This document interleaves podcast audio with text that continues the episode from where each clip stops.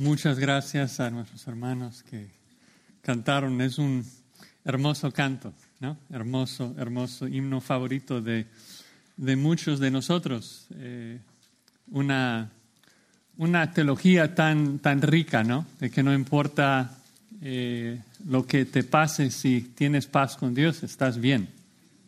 Eh, Cristo quitó nuestro pecado, lo clavó en la cruz y pronto descenderá por nosotros. Ahí está nuestra esperanza. Las letras son bellas y son aún más impactantes para nosotros que conocemos el contexto de su escrito. Eh, pero me pregunto si conocen toda la historia, así que les cuento. Horacio Spafford, el autor del himno, era un abogado muy exitoso y fue en el año 1871 que su vida cambió por completo. Su hijo eh, murió de la fiebre escarlata y en la misma temporada, el mismo año, toda la ciudad de Chicago se incendió. Eh, hubo cientos de muertos, cien mil personas quedaron sin casas y Horacio básicamente perdió todo en cuanto a su dinero. Así que quebrantado y dos años más tarde, cuando su amigo D.L. Moody, el famoso evangelista, iba a estar predicando en Europa, Horacio con su esposa Ana decidieron llevar a sus cuatro hijas a Europa y tomar unas vacaciones. Los días antes del viaje, eh, el trabajo de Horacio le detuvo unos días, así que envió a su esposa y sus cuatro hijas a Europa sin él. Y en camino a Europa, el barco tuvo el naufragio más notorio de la historia antes del Titánico, chocándose en contra del, con otro barco y 300 personas fallecieron. Increíblemente, Ana, la esposa de Horacio, se salvó flotando sobre una madera y un día después envió un telegrama a Horacio, su marido, con solo dos palabras, salvada sola. Horacio inmediatamente viajó para estar con su esposa y se dice que justo cuando estaba en el momento ahí en el mar donde fallecieron sus cuatro hijas, que escribió el himno, estoy bien, tengo paz con Dios. Es una historia conmovedora, una historia impactante eh, que nos recuerda que Dios es bueno, de que Dios es soberano. Pero les dije que probablemente no saben toda la historia porque en la iglesia no muchas veces queremos contarla. De que lo más triste de la vida de Horacio viene después. Horacio, un par de años después de escribir el himno, se desilusionó con el cristianismo. Dejó la iglesia, se mudó a Jerusalén y comenzó una secta. Se autonombró el retoño, un término mesiánico, negó el infierno, enseñó sobre el purgatorio, profetizó que Cristo iba a regresar antes de su muerte. Ahora, no somos el juez, Dios es el juez, pero al parecer eso significa que Horacio se apostató de la fe, negó la fe. Y la verdad es que yo recuerdo la primera vez que leí esa última parte de la historia de su vida y me, me, quebrantó, me puse a llorar. Es que ese himno me había ministrado tanto en mi vida, en, el funeral de mi padre, en el funeral de, de mis abuelos.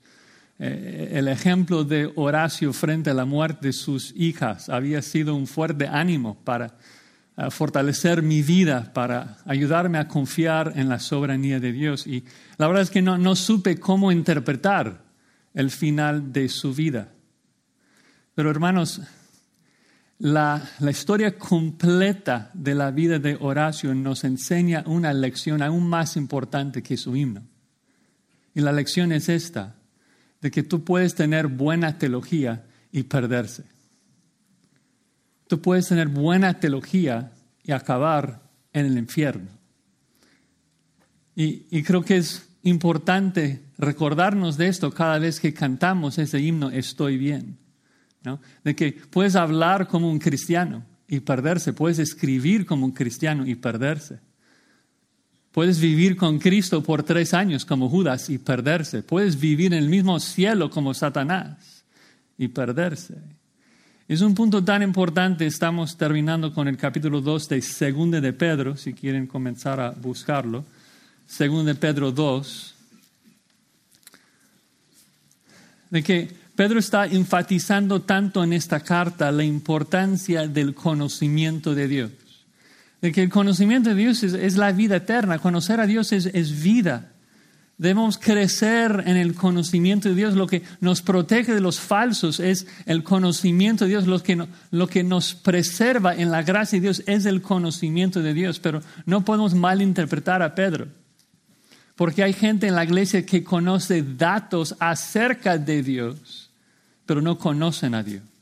No tienen una relación personal con Dios no le siguen, no le aman y sus vidas no han sido transformadas por Él. Y están tristes porque están dentro de la iglesia, recibiendo la luz de la verdad de Dios. Están tan cerca, por decirlo así, están entre los redimidos, pero todavía perdidos. En las palabras de Jesús en Mateo 13, es cizaña sembrada entre el trigo. Entonces cada uno de nosotros tenemos que hacernos esa pregunta. Tenemos que saber si somos trigo o si somos cizaña. Eso es un tema que vemos muchísimas veces a lo largo de toda la Biblia, en particular del Nuevo Testamento. De que tenemos que probarnos, tenemos que autoexaminarnos para asegurar de que estamos en la fe, si somos verdaderos discípulos o falsos. Y, Pedro nos, nos, va a dar un examen en esta noche, nos va a ayudar a, a tomar el examen y salir o animados de que somos cristianos y Dios nos ha sacado del lodo de este mundo, o aterrorizarnos por no saber cómo contestar.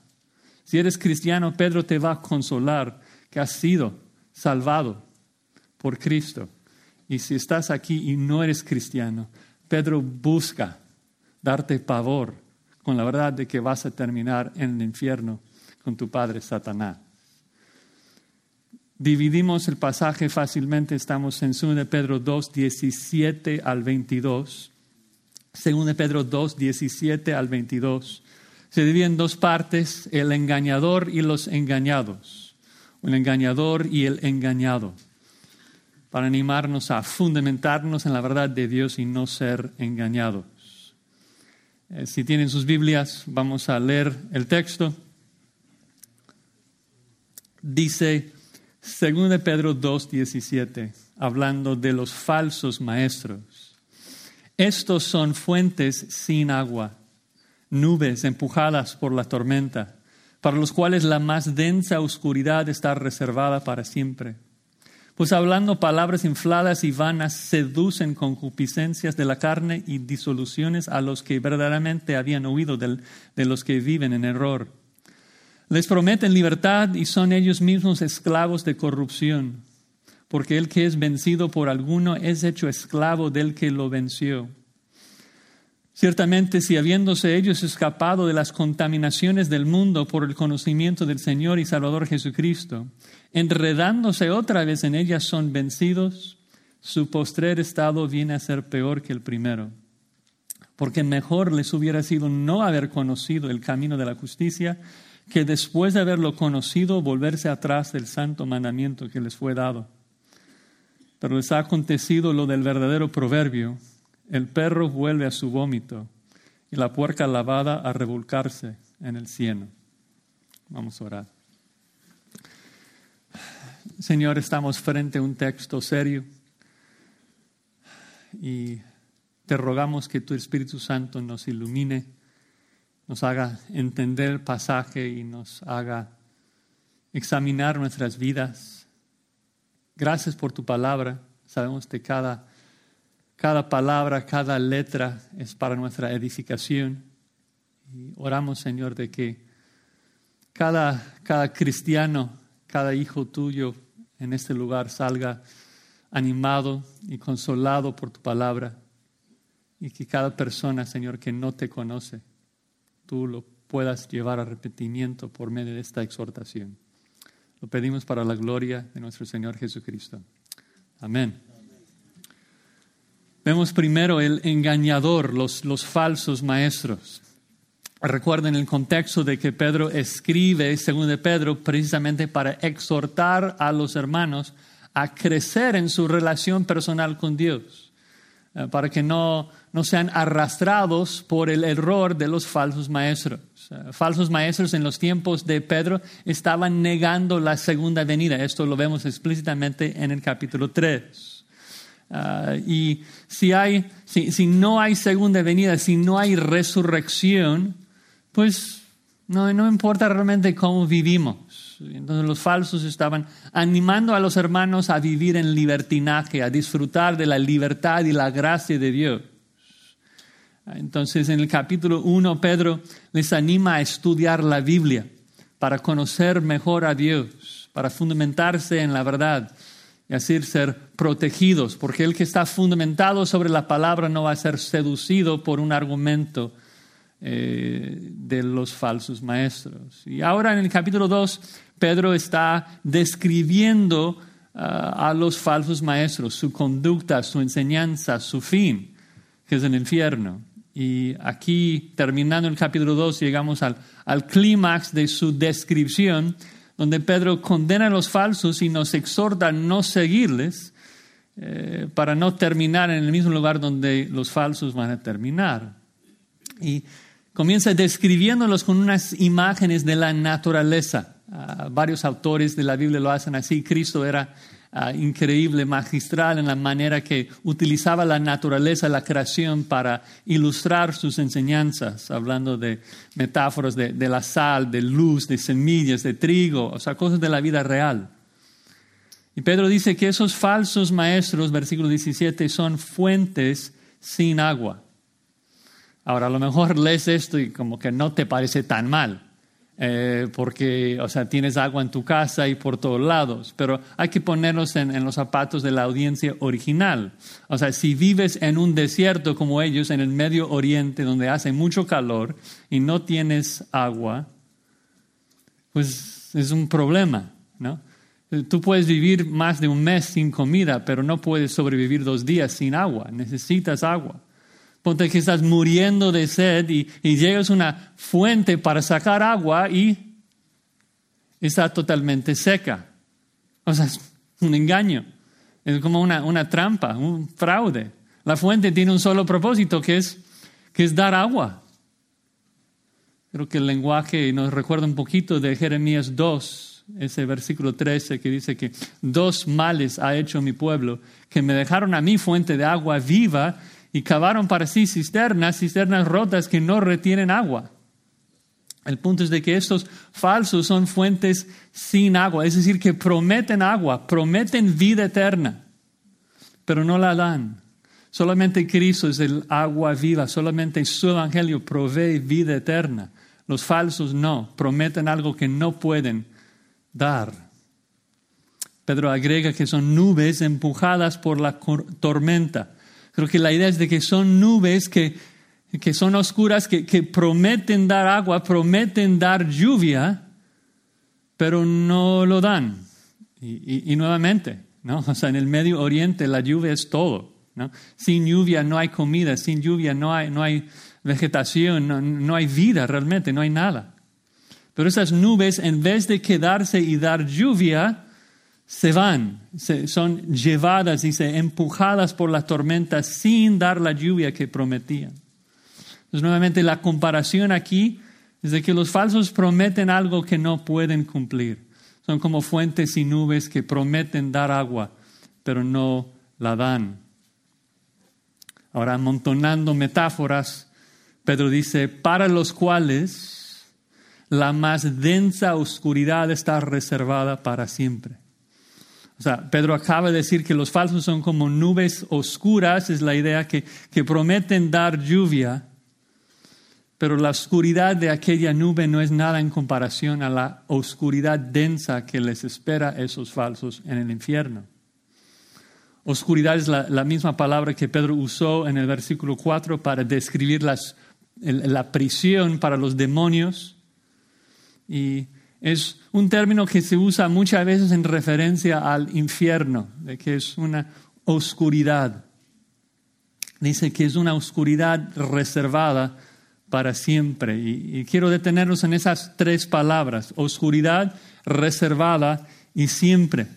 Ah, oscuridad es similar a la, forma que, que, Jesús en Mateo 8, 12 dice que las, el infierno describe como las tinieblas de afuera, allí donde habrá el lloro y el crujir de dientes. Ah, denota un lugar muy lejos de la luz de Dios, muy lejos de la gracia de Dios, donde hay pura ira, pura condenación, puro juicio para los que rechazan a Dios. Es una densa oscuridad, similar a lo que vemos en, las plagas de, Egipto, una oscuridad que como que puedes palpar, un lugar de, de fuego. Esto es lo que espera el falso. Luego Pedro dice que esa oscuridad está reservada para el falso. Es de que el infierno fue precisamente preparado para el diablo y sus demonios. Y el que sigue al diablo, pues va a terminar con él en ese mismo infierno, según Apocalipsis 20. Y finalmente lo peor, dice que es oscuridad así para siempre. Es lo más terrible del infierno, de que es un tormento eterno que no termina nunca. Es realmente inconcebible, no, no queremos pensar, no hablamos mucho del infierno porque es algo tan doloroso y a veces choca con nuestro concepto del Dios de amor que hemos fabricado en nuestras mentes. Pero Dios es santo y Dios odia el pecado. El infierno es real. ¿Qué motivo para huir de la falsa doctrina que nos lleva allí? ¿Qué motivo para no seguir a los falsos maestros, de, no jugar con sus enseñanzas? ¿Qué motivo para conocer más de Dios por medio de su verdad y no ser engañado por esos falsos? Ahora, ¿por qué es de que los falsos merecen el infierno? Versículo 18. ¿Por qué o pues, dice Reina Valera? pues hablando palabras infladas y vanas seducen concupiscencias de la carne y disoluciones. Dios odia esto porque están llevando a más personas al infierno con ellos. Van al infierno porque seducen concupiscencias por medio de hablar palabras infladas.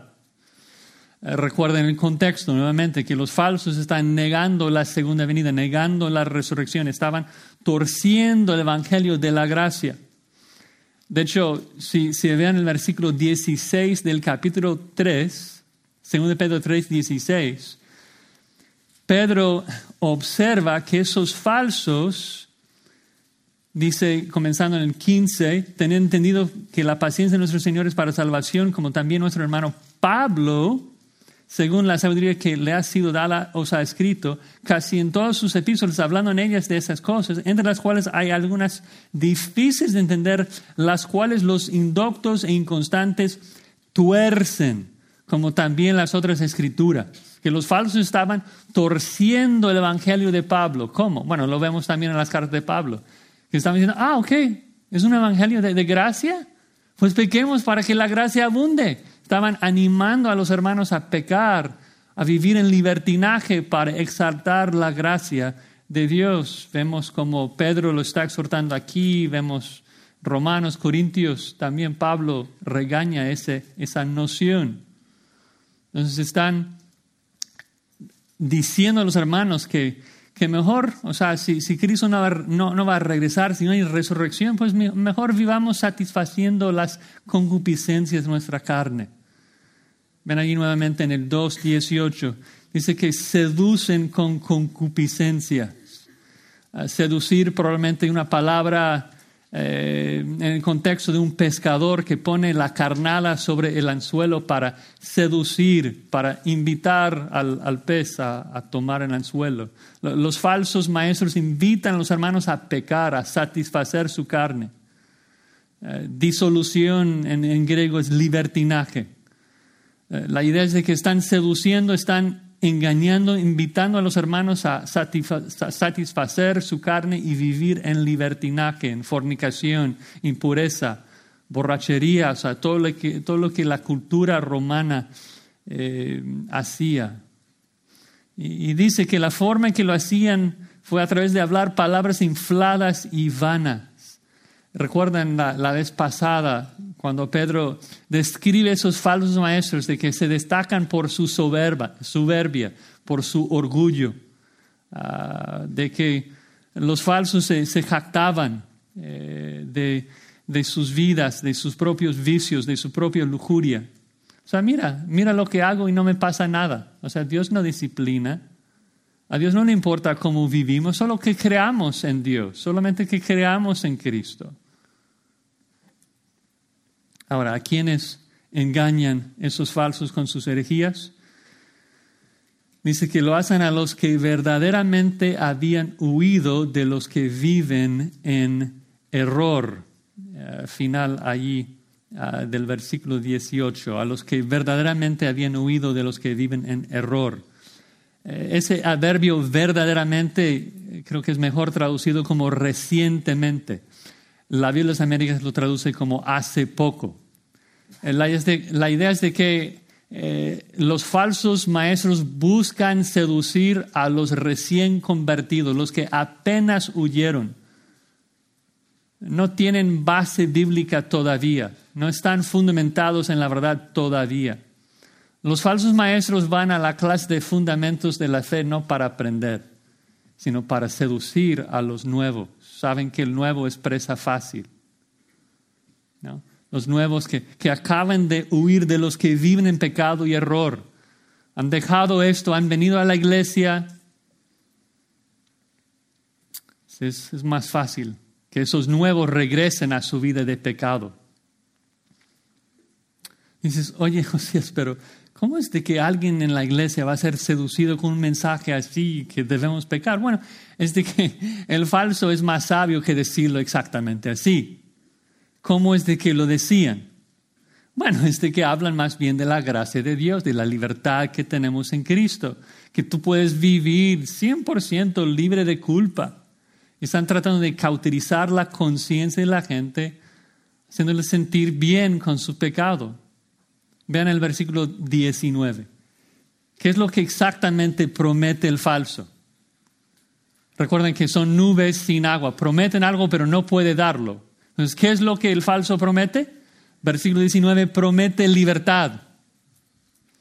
Pero son ellos mismos que no libres, esclavos de corrupción.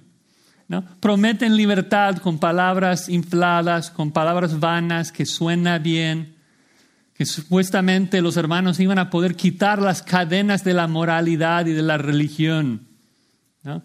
Tomaban el mensaje del verdadero evangelio que promete libertad en obediencia a Cristo y decían que más bien las buenas nuevas es que ahora no tenemos ley.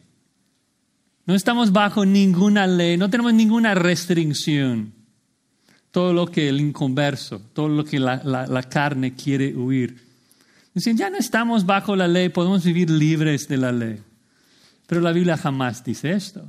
La Biblia dice que estamos libres de, la ley de Moisés como medio de nuestra justificación, claro, no podemos ganar el favor de Dios por medio de nuestras obras, pero ahora estamos bajo la ley de amor, la ley de Cristo. ¿no? Debemos vivir en obediencia a Dios. Y como Pedro explica, vivir sin ley no es libertad, vivir sin ley es esclavitud, esclavitud al pecado. Y prueba su punto, Pedro prueba su punto al decir, simplemente mira la vida de los falsos.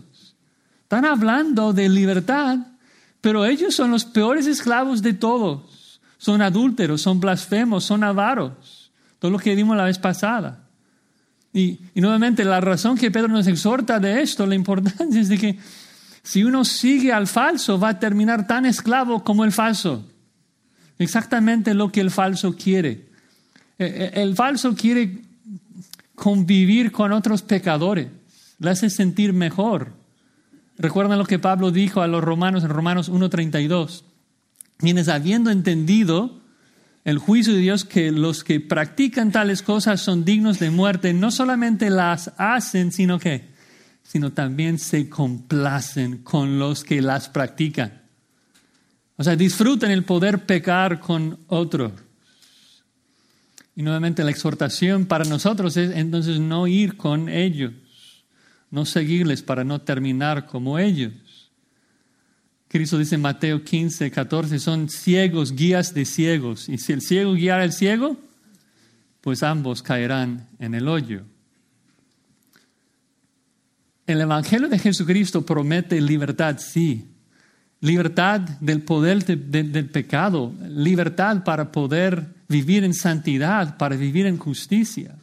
Antes éramos esclavos de pecado, siempre pecábamos. Ahora estamos libres de pecado, podemos vivir en justicia. Pedro dice en Primera de Pedro 2.16 que somos libres, pero no como los que tienen la libertad como pretexto para hacer lo malo, sino como siervos de Dios. Entonces los falsos prometen libertad, ellos son esclavos y cada uno que sigue sus enseñanzas también será esclavizado. Seguramente el falso va a contestar, no, no es cierto, yo no soy esclavo. Entonces Pedro explica al final del versículo 19 porque el que es vencido por alguno es hecho esclavo del que lo venció. Es un argumento tan magistral, hermano. Está diciendo, mira, los, los falsos no pueden cumplir con sus promesas. Son fuentes que prometen agua, pero te deja con más sed, prometen libertad, pero sabemos de que sus enseñanzas no pueden librar a nadie porque ellos mismos son esclavos. Son esclavos porque el pecado los ha vencido, les ha dominado. Pedro dice, mira, ¿cuál es la definición de esclavo? Es de que tienes que obedecer a un amo. Estás obligado a obedecerlo. Es la definición, entonces piénsalo.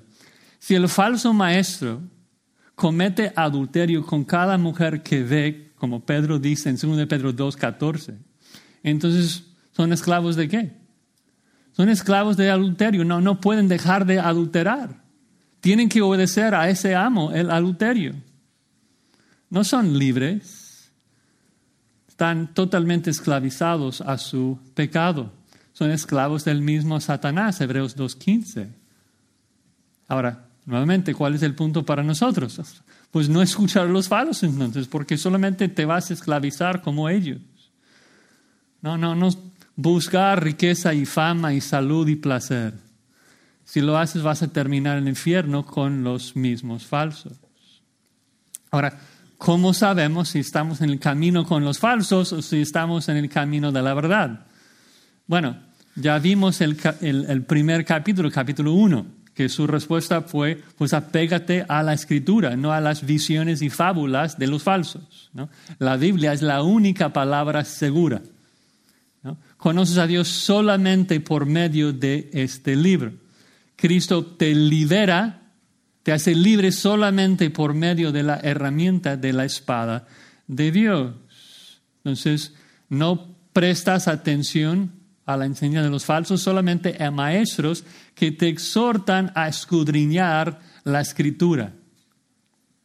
Ahora, en el capítulo 2, estamos viendo otra respuesta es simplemente ve tu vida, ve tu vida, ve cómo vives. ¿Estás esclavizado a tu pecado? O sea, sé que pecas. Cada uno de nosotros pecamos. Por eso Juan nos dice que la marca del cristiano es su constante confesión, ¿no? porque tenemos pecado. Pero cuando Pedro describe a los falsos, dice que son vencidos por el pecado, son esclavizados por el pecado, dominados por el pecado. Tienen que pecar, no pueden dejar de pecar, nunca logran arrepentimiento, nunca cambia. Si algún pecado te está venciendo, esto debe aterrorizarte, porque es la marca del falso, que está vencido por el pecado. El falso está dentro de la iglesia, pero nunca cambia. Lleva 15 años en la iglesia y ve más pornografía hoy que nunca. Lleva 10 años en la iglesia y miente ahora más que nunca. Lucha con pecado más ahora que nunca. Lee su palabra menos. Ama a Cristo menos. Menos deseo de servir a la iglesia de Cristo. Más soberbia. Esto debe preocuparte, porque eso es el camino del falso, ser vencido por el pecado, no poder salir de un pecado. Un cristiano esto no le pasa, es, imposible. Tiene el poder del Espíritu Santo. No, no está vencido a ningún pecado. Y si tu vida hoy está vencido al pecado, esto debe darte temor, pavor. Y una de dos cosas te va a pasar, según la escritura, según este texto. Hay solamente dos opciones.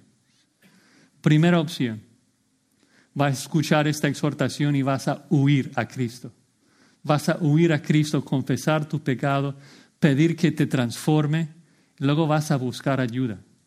Vas a ir con otro hermano, decirle, mira, he intentado, he intentado solo, pero no puedo. Y me asusta. Necesito ayuda, necesito apoyo. Odio mi, pecado, pero no puedo, no puedo dominarlo. No puedo dejarlo solo, me da tanta pena, pero no puedo. Galatas 6, debemos sobrellevar las cargas los unos a los otros. Santiago 5, debemos confesar los pecados los unos a los otros para encontrar restauración. Y si esto haces, vas a crecer en santidad, porque Dios va a bendecir la obediencia a su palabra. Pero hay una segunda opción, la peor posible para la persona que está dentro de la iglesia y vencida por el pecado. Y es de que pronto vas a abandonar a la iglesia porque no eres salvo. Y es el segundo punto del sermón, la descripción del engañado. Comenzando en el versículo 20, hemos visto ya el engañador, el falso maestro, ahora nos toca ver al engañado. Versículo 20 Ciertamente, si habiéndose ellos escapado de las contaminaciones del mundo por el conocimiento del Señor y Salvador Jesucristo, enredándose otra vez en ellas son vencidos, su postrer estado viene a ser peor que el primero. Bueno, primera pregunta, ¿quiénes son estos ellos? Si habiéndose ellos escapado, hay cierta discusión si está hablando del falso maestro o de los que el falso está engañando. Recuerden que a veces es difícil determinar porque el que sigue al falso llega a imitarlo, llega a ser como él y termina en el mismo lugar. Pero creo que por, por la exégesis del párrafo está pensando más en los engañados que los falsos seducen. Eh, vean el versículo 18 de nuevo. En el 18 al final dice que los falsos seducen a los que recién han huido de los que viven en error. Y ese mismo verbo huido es el verbo escapado del versículo 20. Eh, que ellos recientemente huyeron del mundo, si luego llegan a la iglesia y regresan al mundo, esto va a resultar en una condenación mayor. Entonces tenemos la descripción aquí de un apóstata, ah, de de alguien que está en la iglesia y luego abandona y regresa al mundo. Eso es lo que la palabra apostasía significa, defección, abandono. Eh, la Biblia eh, habla muchísimo de la apostasía. Cristo que dice que muchos me llaman Señor, pero no los conozco. Hebreos 6, 10, 1 de Juan, Judas, muchos escritos sobre la apostasía. El punto siempre es el mismo y es de que es el peor pecado posible. La apostasía es el peor pecado posible, rechazar a Cristo a sabiendo de quién es. O sea, el que va al infierno, que nunca escuche el Evangelio, recibirá castigo, pero no tan fuerte como el que conoce quién es Cristo y lo rechaza. Dice que estos ellos pues dejaron el camino de la maldad por un tiempo, ¿no? Ya no andaban en las suciedades de la cultura romana, en sus fornicaciones, en sus blasfemias, en sus orgías. Llegaron a la iglesia, llegaron al camino de la verdad, el camino de Cristo, comenzaron a aprender de la Biblia. Dice que huyeron por el conocimiento del Señor y Salvador Jesucristo, es decir, que saben quién es, sabe que Jesús es Señor, nuestro amo, que debemos obedecerle. Saben que es Salvador, que ha nos ha rescatado del pecado, que nuestro pecado es lo que le colgó en la cruz. Saben que es el Mesías, el Cristo. Saben todo esto y luego le rechazan. Y eso es terrible. Es por eso que los pasajes que tratan con la apostasía explican que el juicio que recibirá el apóstata es mayor que el juicio que recibirá el impío promedio. Porque el impío normal, común y corriente que nunca escucha el Evangelio, peca de alguna manera ignorante de la hermosura de Cristo. El apóstata no, él sabe. Él ha dejado al mundo, ha dado cierto fruto tal vez de ser cristiano, como la semilla que cayó entre pedregales de Mateo 13, brotó rápido y todos pensaron que era cristiano y luego sale el sol y se quema.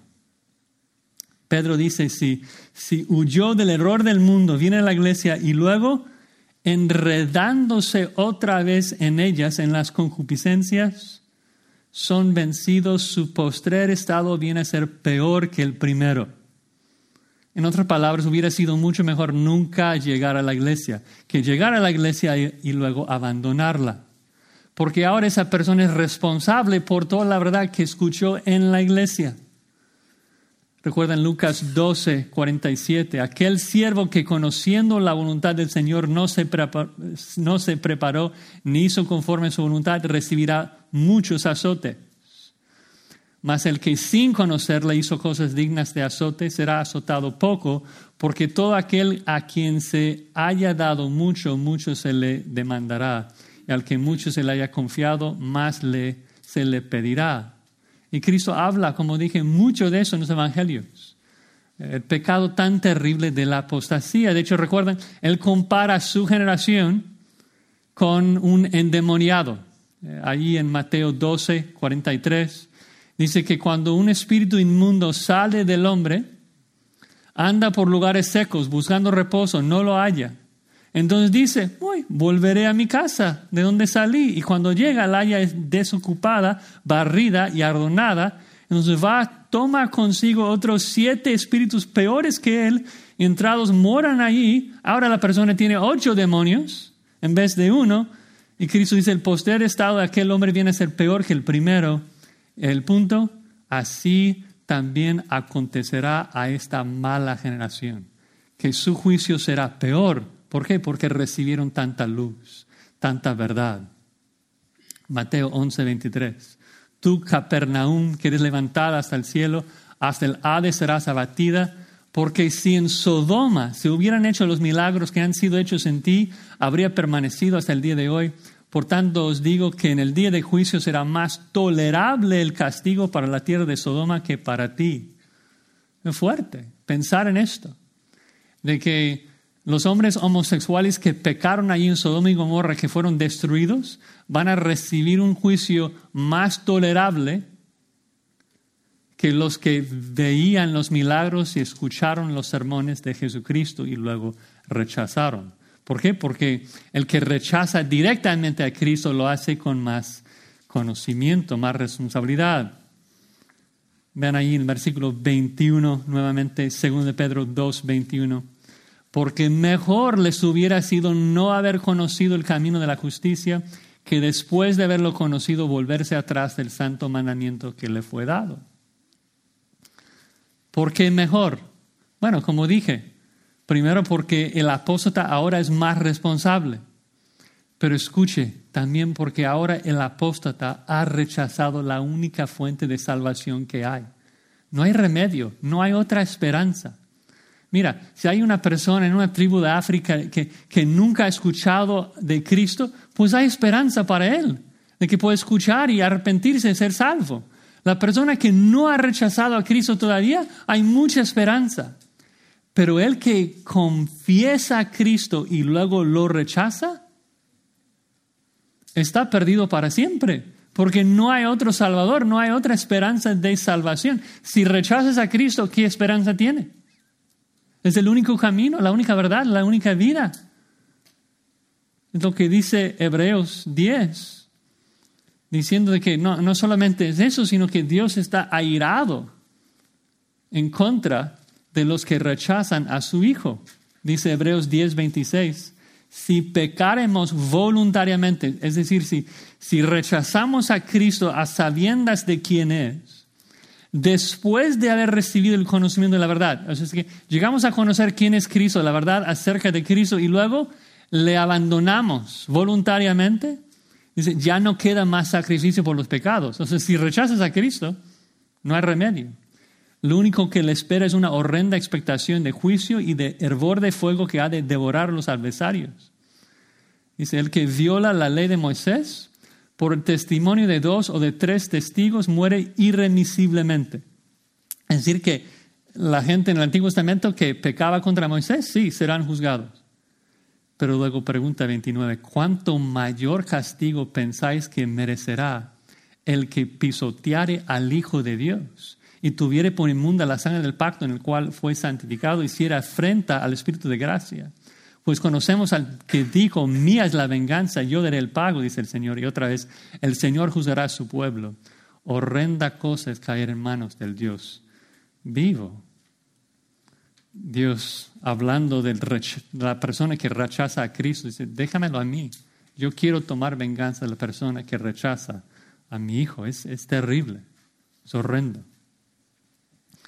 Ahora, sé que estamos llegando aquí al, al final del pasaje, pero quiero tomar un paréntesis teológico rápidamente, porque nuevamente es un, un versículo que, que, muchos usan para enseñar que la salvación se pierde. Y quiero explicarles de por qué esto no es cierto. Eh, uno no, no puede conocer verdaderamente a Cristo y luego perderse. Observamos exactamente lo que dice. Noten que no dice que fueron salvados o redimidos, no dice que nacieron de nuevo, no dice que fueron justificados, no usa ninguna palabra salvífica. ¿Qué dice? Dice que caminaron un tiempo en el camino de la verdad, dice que conocieron muy, cerca. Pedro los escribe casi como cristianos, pero no con términos salvíficos. Y, en cada pasaje que habla de la apostasía, el autor lo hace así. Pinta a una persona casi idéntica a un cristiano, casi idéntica. Lo mismo pasa en Hebreos 6, 4, cuando habla de los que fueron iluminados y gustaron del don celestial, fueron hechos partícipes del Espíritu Santo, gustaron de la buena palabra de Dios en los poderes del siglo venidero, y luego recaen y regresan al mundo. Dice que es imposible que sean salvos. Y gente dice, ah, es de que perdieron su salvación. No, nunca lo Dice que gustaron, dice que participaron, dice que probaron. Pero mm, nunca, nunca tomaron a Cristo, nunca llegaron a la salvación. Lo mismo que, Pedro está haciendo aquí, dice que caminaron con nosotros, conocieron datos acerca de Cristo, pero no nacieron de nuevo. Y lo sabemos porque si hubieran nacido de nuevo de verdad, no podrían regresar al mundo. Es imposible. El hecho de que regresaron al mundo es lo que demuestra que siempre eran del mundo y estaban regresando a su casa. No sentían en casa aquí porque no eran de nosotros. La forma que Juan lo explica, recuerden en 1 Juan 2, 19, que salieron de nosotros, ¿por qué? Porque no eran de nosotros, porque si hubiesen sido de nosotros, habrían permanecido con nosotros, pero salieron precisamente para que se manifestase que no todos son de nosotros. Entonces, regresando a 2 Pedro 2, 21, el punto es de que el falso conoció el camino de la justicia, llegó a caminar en la verdad, en la justicia. Ah, la vida cristiana es, es un estilo de vida, andamos en justicia, andamos en rectitud. Y el engañado llegó, conoció la verdad, conoció la justicia, pero luego volvió atrás, regresó al mundo, abandonó, noten, abandonó el santo mandamiento. Énfasis ahí, Pedro, en la palabra mandamiento, que no estamos sin ley.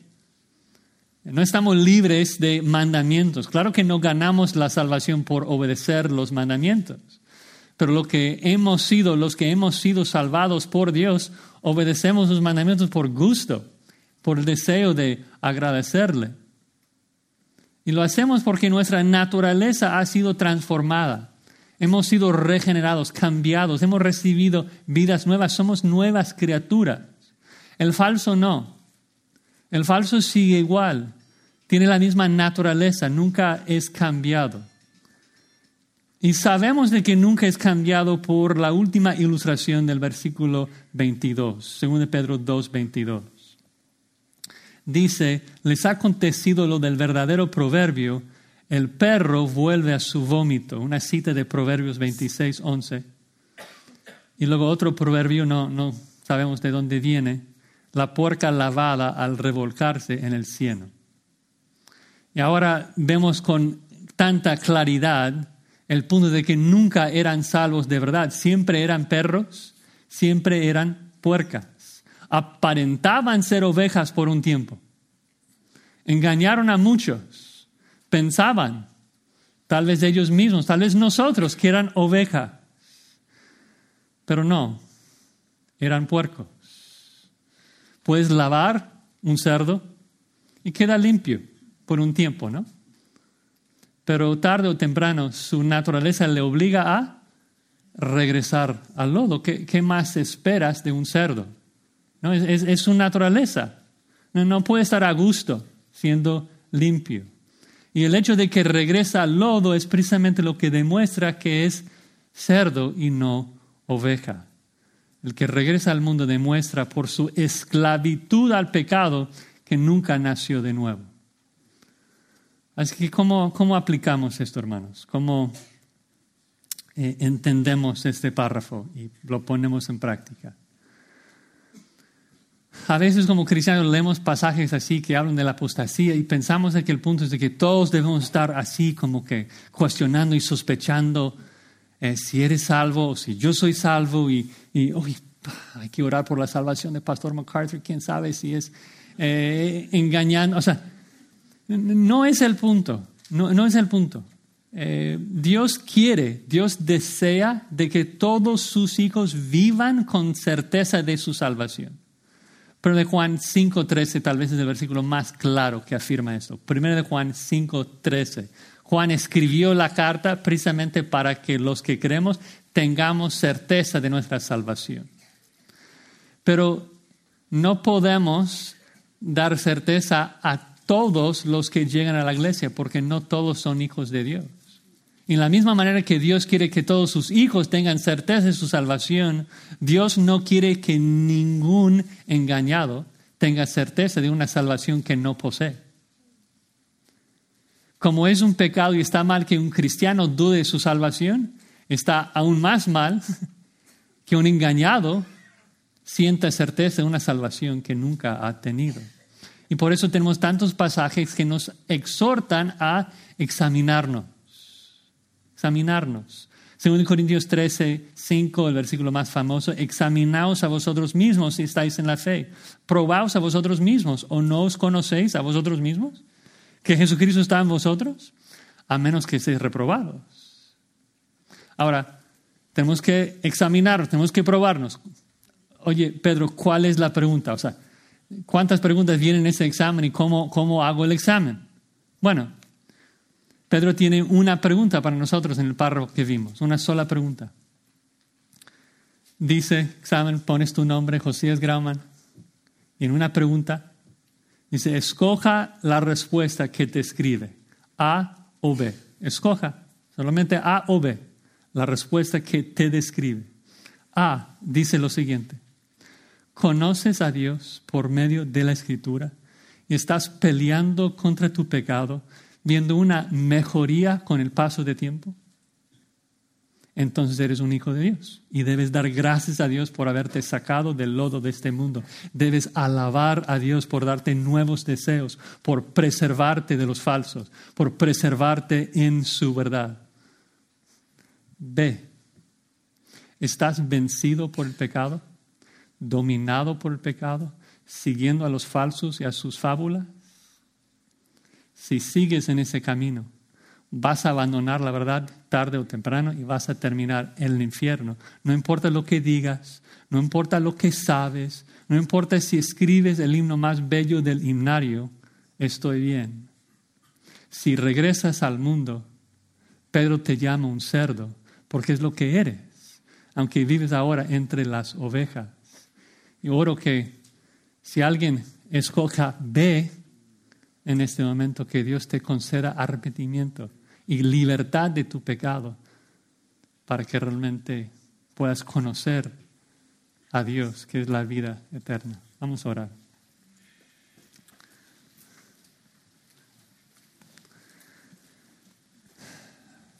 Señor, te alabamos por que eres un Dios maravilloso, hermoso. Todas tus perfecciones, tu amor, tu gracia, pero también tu santidad y tu justicia. Queremos ser como tú, Señor, lleno de gracia, pero también odiar a, nuestro pecado como tú lo odias, para poder vivir en la santidad en la cual tú habitas. Gracias por tu palabra, Señor, que pudimos escuchar en esta noche. Un texto tan claro que nos exhorta a huir de los falsos, huir de la falsa doctrina. Y oramos, Señor, de que al escuchar esto, si hay alguien aquí que no te conoce, que, que realmente evalúa su vida y ve que, que sí está esclavizado a su pecado, que tú le des arrepentimiento, que le des la humildad para confesar su pecado y encontrar salvación en Cristo Jesús. Gracias por la promesa de que el que acude a Cristo, que siempre lo recibes, que tú nunca rechazas a la persona pobre de espíritu que quiere abandonar su pecado y adorarte. Gracias te damos por esa, ese consuelo y esa esperanza. Y gracias de que el mensaje de los falsos es falso. Cristo sí regresa, regresa por nosotros y queremos vivir en santidad para poder recibirle con gozo. En su nombre oramos. Amén.